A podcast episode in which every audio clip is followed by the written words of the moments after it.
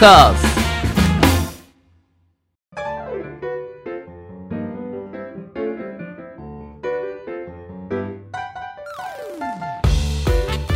リスナーの皆様ご機嫌いかがでしょうか？e スポーツキャスターの R です。アシスタントの中村優香です。今週もどうぞよろしくお願いいたします。よろしくお願いします。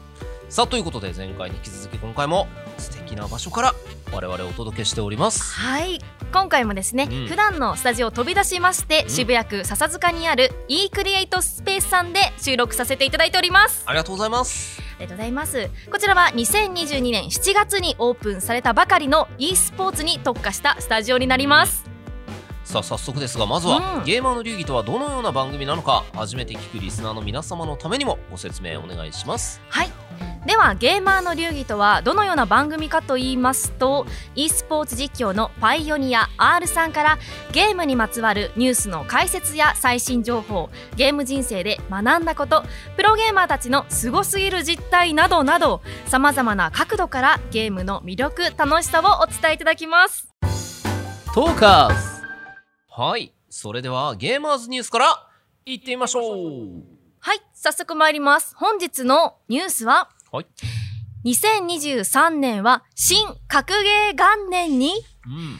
格闘ゲームは次なる PVB 派遣ジャンルとなれるかというニュースです。うん。 Real Sound の記事によりますと格ゲー界隈がさらなる盛り上がりの気配を見せています。うん SNK は8月8日にアメリカ・ラスベガスで開催されていた格闘ゲームの祭典 The Evolution Championship Series 2022の中で画廊伝説シリーズの最新作が現在開発中であることを発表しました。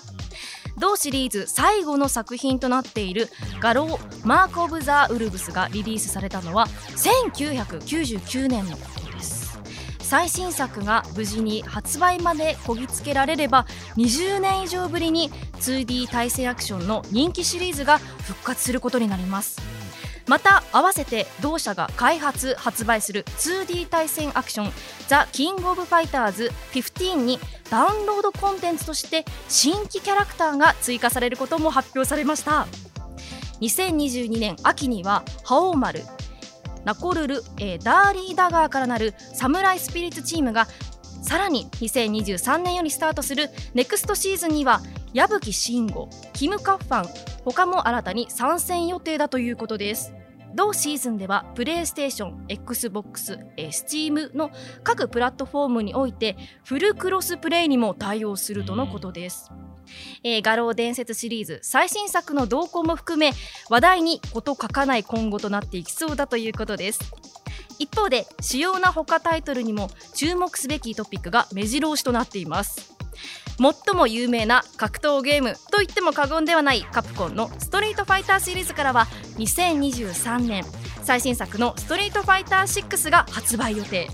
エボ2022では2人の女性キャラクタージュリとキンバリーの参戦も明らかとなりました。ということではい。来年2023年はそうですね。新格ゲー元年に。そうそんな言葉があるのかと思いましたが。初耳あさんの、まああうんのこの記事ではですねは SNK いさんのタイトルの、まああの詳しく「画廊伝説」シリーズが、はい。開発中だよとか、結構この、まあ、画廊伝説というのがですねあのまあ人気がこう息が長いというか、はい。結構スマブラとかにも出てるんですよテリー・ボガード。あの赤いなんかね袖口がね、はい。きれい破れたジージャンと、うんうん。赤い帽子をかぶった金髪のはい、兄ちゃんが「オッケー!」っつって、うん。こう帽子投げるみたいなはい。キャラクターがいるんですけど、はいまあ、すごい有名なキャラクターで、でもともとはこの画廊伝説の、えーキャラクターだったとはい。いうところで、結構ファンが最新作は出ないのかってずっと言われながら、えー出てなかったもの。それが、うん。えー今年のエボで作ってるよっていうお話があったんです、すごいですね。で20会場う年わーってうん。なったっていう。はい。でまああのこの他にもですねまあ、ゲーマーの流儀ストリートファイター6のお話をね結構多めにはしてるんですけど、うん。実はこの新格ゲー格ゲー元年と言われるには、まあ、他にもですねいろいろありましてあこのニュース以外にも、以外にも。はい何ですか？例えばあのーライオットさんが作ってる格闘ゲームはい。も、えー23年とはまだ明記はないんですけど、はいえーまあ、そろそろ出るんじゃないかと言われていたり、はい。でライオットさんが作ってるんでこれがですねリーグ・オブ・レジェンド系のお。キャラクターたちが戦うはい。ゲームになるんじゃないか、はい。つまり LOL 勢がはい。格闘ゲームやるかもしれない。なるほど。というのとか、はうん。先日、あのー発表されたバンダイナムコさんから発表された、え鉄拳シリーズ。はい。今鉄拳7をやってるんですけど、うん。皆さん。鉄拳8がはい。ついに始動しているという、はいえー速報が入りましてこれも23年かは分かんないけど、うん。多分来年か再来年あたりに出るんじゃないっていう匂いがして盛りだくさんですうね、ん。うん。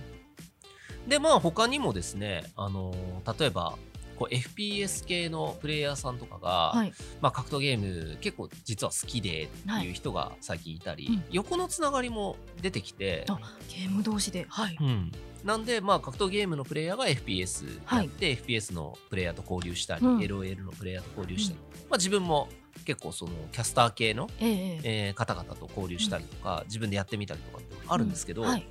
まあ、これからねあの e スポーツは多分横のつながりが増えてくと思うんですよ。今ってタイトルごとにこうう業界があって、その業界の中だけでこう切磋琢磨してるって感じが多かったんですけど、はいこの先は多分横のつながりが出てきて、まあ、ストリーマーさんとかユーザーもこう、ああの人がやってるんだったらやろうとかっていうのが増えてくる、うーん。そういう中で格闘ゲームの新作がはい。たくさん出る、しかもその触りやすい取っかかりやすいものがたくさん出るっていうのは、はい。格闘ゲームがうん。これからうん。こう e スポーツの中でも存在感を大きくしていくんじゃないのっていううん。期待感を込めて新格ゲー元年っていう言葉が はいあるのかなみたはいな感じはしますね。うん。はい。元うん。年すごいですね、この PVV 派遣って、これどういう意味なんですか？プレイヤー VS プレイヤーです。プレイヤーバースうん。プレイヤー、そうですね。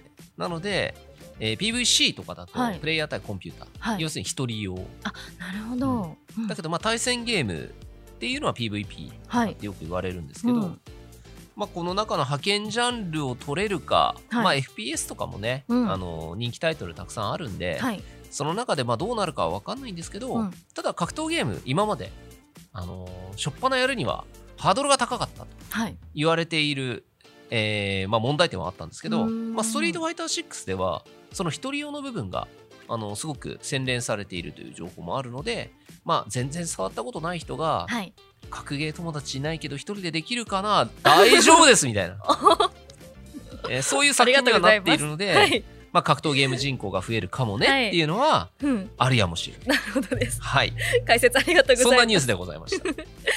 以上ゲーマーズニュースでした。トーカーズ。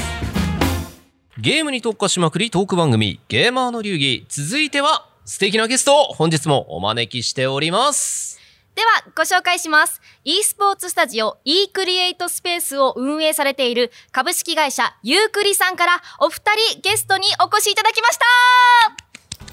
よろしくお願いします。よろしくお願いします。お願いしということでじます。ゃあお一人ずつですね、はい。えー自己紹介と、まあ、うん。どんな立ち位置でゆうぐりさんで働いているかというところを伺ってもいいですか？うん。はい、じゃあ私からはい。ですね。えっと私が株式会社ユークリの大林と申します。はい。えっと私は主に e スポーツに関わるクリエイターさんへのはい。お仕事紹介とか、はい。キャリア支援の方をメインに担当しています。じゃあ実際に登録された人材の方々とお話をされているよう。そうですね。なるほど。はい。はい。では続いて私の方から、はい。はい。株式会社ユークリの斉藤と申します、はい斉藤さん。私はそうですねスタジオのレンタル事業とか、うん。イベントの運営であったりとかそういった窓口の、えうんーえー担当をさせていただいておりまして、はい。えっと今年新卒で1年目で。おお 新卒1年フレッシュです。眩しい。眩しい。しうん。どんな風なうん。会社なのかっていう生の声がね。かもしれない。確かにそうですねうん。そうみんな気になるから、今、e スポーツに絡む会社っていろんな会社があって、うん。興味がある人も増えててうん。で入ってみたいなっていう人も結構いるんだけど、うん。じゃあ実際にそこに絡んだ時に自分に何ができるかとか、うん。何をさせられるか、うん。で何をしたらどうできるかっていうビジョンって結構見えなかったったりするんだよね。はい。だからそのあたりをねぜひ伺っていきたいな。新卒の人初めてですねゲストさんで。なんでそんななんかついに自分より年下来たみたいな。そうそうそう。いろいろお話をねそうですね。伺いたいと思います。はい。はい。さあということでじゃあ、えー、とまずは大林さんの方からですね、えー、とクリエイターさんたちと実際にお話をされているというところなんですが、はい。えっと、どんなクリエイターさんがいらっしゃるかっていうところをざっくりまず伺ってもいいですか、うん。お願いしそうでますすね、まあ、e スポーツのイベントの企画から携わってらっしゃるプロデューサーさんもそうですし、あとはその裏方のテクニカル面を支えているスイッチャーさんとか、はい。オブザーバーさんはいとか、あとそうですね実況解説のはい。方だったりと実況か解。説いるんですね。そうですね。あの私もあの端くれでございまして、はい。またまた。運営スタッフさんとかもイはいベントの裏側、e スポーツの大会運営を支えている方々と私は普段なるほど。はい接してます。ちなみにちょっと、まあ、突っ込んじゃうんですけど、はい。e スポーツのプロデューサーさんってはい。どうやったらなれるんですか、う んそうですね。まあいろんなパターンあると思うんですけど、まあその広告代理店さんとか、はい。イベント会社さんでもともとイベントをやってて、その、はいはいはいはい。そういうなんだろうイベント運営の実績とかノウハウがあった上で上 e はい。現場経験も何回かしたら、はい、私 e スポーツもできますよのプロデューサーっていうにな。るパターンも一つありますはいし、はいはい。あとはコミュニティ大会とかはいにこうどんどん自分で運営関わって実績を作っていって、プロデューサーとしてフリーランスでうん。活動されてる方のうん。2パターンあるんじゃないかなと思います。これね実はね3パターンあるんですよ、あスリーパターン。もう一つがあるんですいあねりますよ。何ですか？特に何もやってないのに、うん。プロデューサーって勝手に名乗り出して 名称勝手に作って僕こういうものですっていう人は実際に増えてます。だっているもんたまに。えこの人誰？みたいな。えバレ？バレ？えいやわかるわかる。よわかるわかる、うん。えだってこの人だっていこのいなかったじゃんみたいな。誰誰も知らねえよみたいな人が人、うん。あの僕専門家ですみたいな感じの時あんのよ、うん最近ね。あの僕とかあのすごいその e スポーツの前からゲーム業界に携わってるんで、うん。まあ、その あこの人はずっといたよねとか、うん。え誰？みたいな。で経歴見ても全然なんか、えそんなのいいた？みたいなうん。感じの人とかもやっぱいるんで、うん。だからなんかプロデューサーってどういうふうにはい。ね、うん。でなれるのかなって思っちゃったんですけど、うん。結構もちろん、そうですね。うん。うん。面接とかもありますよあ面接ではないんですけど、うん。まあ、私とかが1対1でお話しさせていただいて、これまでどういう活躍をされてこられたのかとか、うん。詳しくヒアリングした上でお任せできる案件が来た時にご紹介するっていうようなうん形になりますね。そうね。まあでも実際に例えば企業さんで、えー e スポーツイベントを、まあ、例えば小さいところから社内でやりたいはい。でそれの運営と企画をお願いしたいとかっていうのも最近多いじゃないですか、はい。でそこからさらに大きくなっていくと、まあ、コミュニティイベントのちょっと大きめのやつとか、うん。企業さんが絡んだやつとか。でどういうのが多いですか？今のところ。そうですね、まあ、今のところ求人で来ているのはもう本当に何でしょう。事業開発に近い領域事業開発こうやっぱ e スポーツ業界ってまだこれから盛り上がっていく発展途中であると思うんですけど、はい。じゃあその e スポーツどういうふうに盛り上げていこうっていうそのことを起こすみたいな、う本当にプロデュースの部分がプロデュースとかコンサルに当たる部分ですかね。はい、でそこの募集がこうやっぱ社員の求人とかだと今メインで動いていますね。そういう例えばじゃあコンサルやりたいですっていう時に、はい。どういう人材だったらあこの人いいなって思いますか？小林さん。そうですね。うーんでもややっぱりある程度の規模のああの規模感のイベントを自分でこう一から仕切れるうん。あの実績というか力のある方で、うん。現場力というかいろんな調整を各部門としていただく必要があるので、うん。やっぱコミュニケーション能力の高い方、うぜひって思いますね。ん、なるほど。はい。例えば僕セカンドキャリアでコンサルいけますかね？ありだと思います。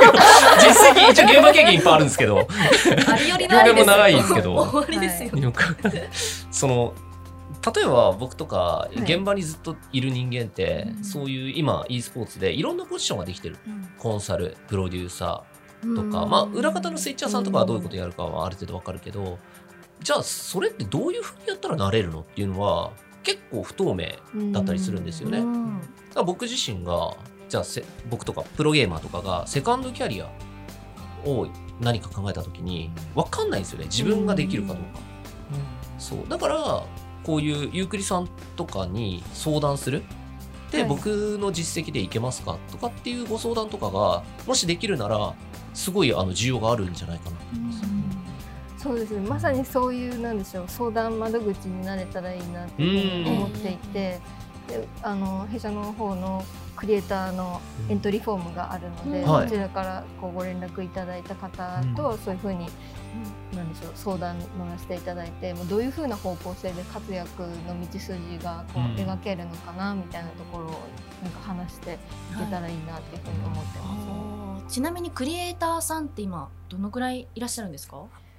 今はそうですね。今は4 5 0名ぐらいですかね。すすごい。ごい。いっぱいいらっしゃいますね。いやでもまだ全然始まったばかりで。あそうですね。始まったばっかりでそれだけいらっしゃるって。すごいですよね。はい。で俺俺俺っていうか僕はすごい一番強みだなって思うのはそういうクリエイターさんってやっぱ力のある方ない方、うん。まあいろいろいると思うんですよ。まあ、実際にこうその現場で一緒に仕事してみないと分かんない部分って結構あって、うんそれがこのあの e クリエイトスペースを使って自社でイベントを作った時にその方に入ってもらってじゃあどれぐらいでできるんだろうとかっていうものが測れるじゃないですか。はい。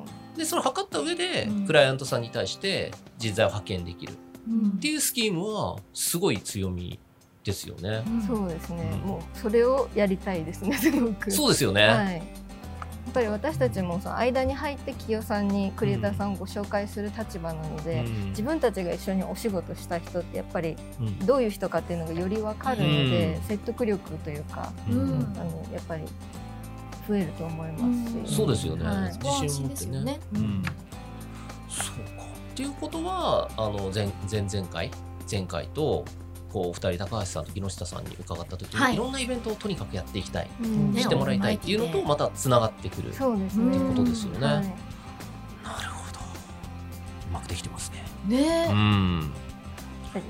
そして斉藤さんにはい。新卒ではい。このユークリに入って e スポーツ事業部立ち上がったばっかりのね、事業部に入って、はい。まずどんな感じどんなこうビジョンを持ってこちらの会社に入ったんですか？そうですね。面接面接みたい。なごめん。ごめん。いやまあ自分のそのビジョンというのはやっぱりその、e スポーツをうん。やっぱり新しい文化にしたくて、はい。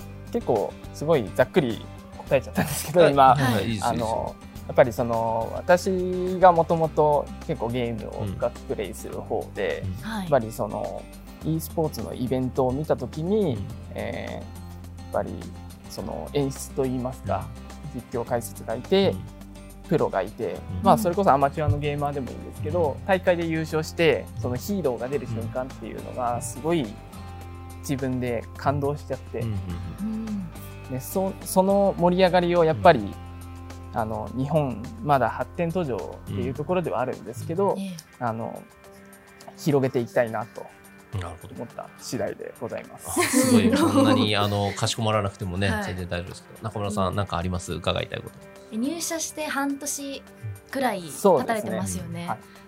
こちらの e スポーツの事業を携われてから感触としてはいかがですか？なんで笑っとんねん。なんで笑っとんね感触そうですね、はい。あの自分がん。ここのここに入社する前は、うん。あのそのそれこそ e スポーツの専門学校っていうはいはいはい。そうなんですね、在学してて、えやっぱりその裏方の仕事というか、うん。イベントの企画だったりとか運営とかっていうところうん。をすごい幅広くやってはきたんですけど、うん。本当になんかそれだけかなっては正直最初思ってて、全然蓋を開けてみたらそんそんなことなくて、うん。お。あの営業もするし、えなんかジムもやるし、うん。経理みたいなこともやったりするし、うん。なんかもう本当にもう幅広くやって、はい。正直忙しい。はいはいはい。思ってたのと違うみたい思ってなた数倍忙しいなってまあいうのが率直な感想うです。ん。なるほど。いい意味ですよねでも。あいい意味で。うん。うんうんうんうん。まあそのこうなんていうんですかね例えば e スポーツ専門学校からこういう会社に入られてっていうモデルケースってまだそこまで多分多くなくて、うんうんでこの先あと5年とかしたら専門学校的にもうちから卒業生がこうなりましたとかってなっていくと思うんですけどその例えば10年後15年後とか想像しにくいと思うんですけどどういうことをやってたいとかって思うんですか？そうですね。やっぱりその我々のこの施設うん。の稼働が回っていることっていうのは大前提なんですけど、うん。こう自分たちでもコンテンツを作っていきたいなっていうのはうん。すごい感じてます。なるほど。コンテンツ。イベントを作るとかイベントスポンサーになるとか、それこそ e スポーツチームを持つとかうん。そういう自社発の何かっていうのを回していきたいっていう、なるほど。うん。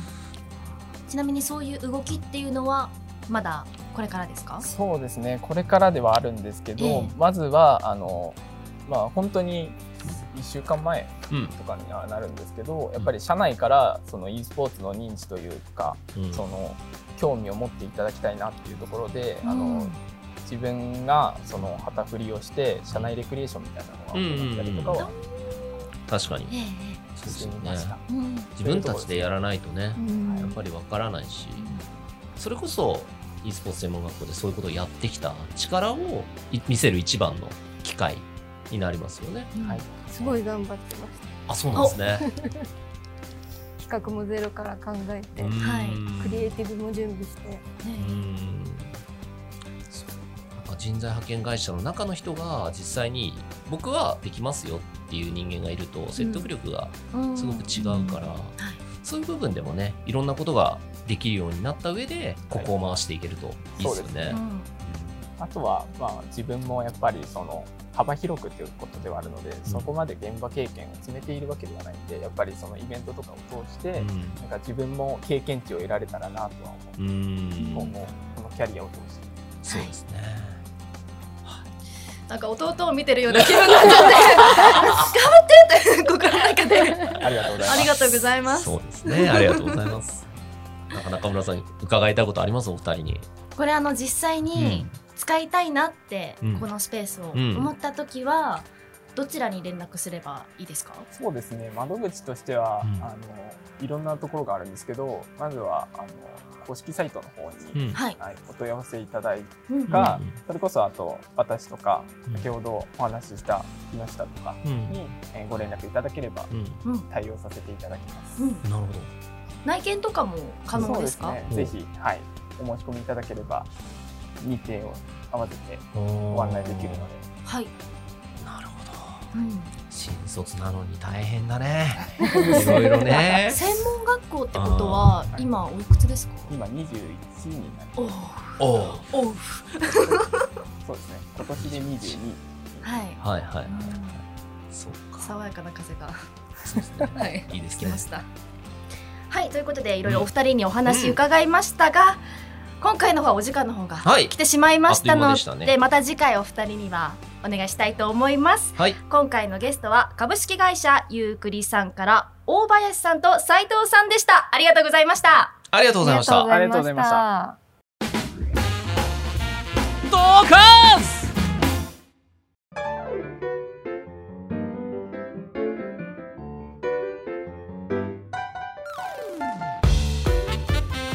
ゲーマーの流儀あっという間にエンディングのお時間です。R さん何かお知らせはございますか？はい、えー、そうですね。10月にもイベントを出させていただく予定はあるので、はい。こちらもですねツイッターで随時、えー告知していきたいと思いますので見ていただければ幸いです。はいご覧ください。はい。番組では R さんに聞きたいゲームの質問疑問を募集しています。本格的に選手を目指すには何をするべきかゲームと勉強の両立に悩んでいるなどなどゲームに関することであれば内容はどんなことでも構いませんメールアドレス r アットマークトーカーズ 2021.com もしくは番組公式ツイッターにお寄せください。いつでもお待ちしております。はい、お待ちしております。はい。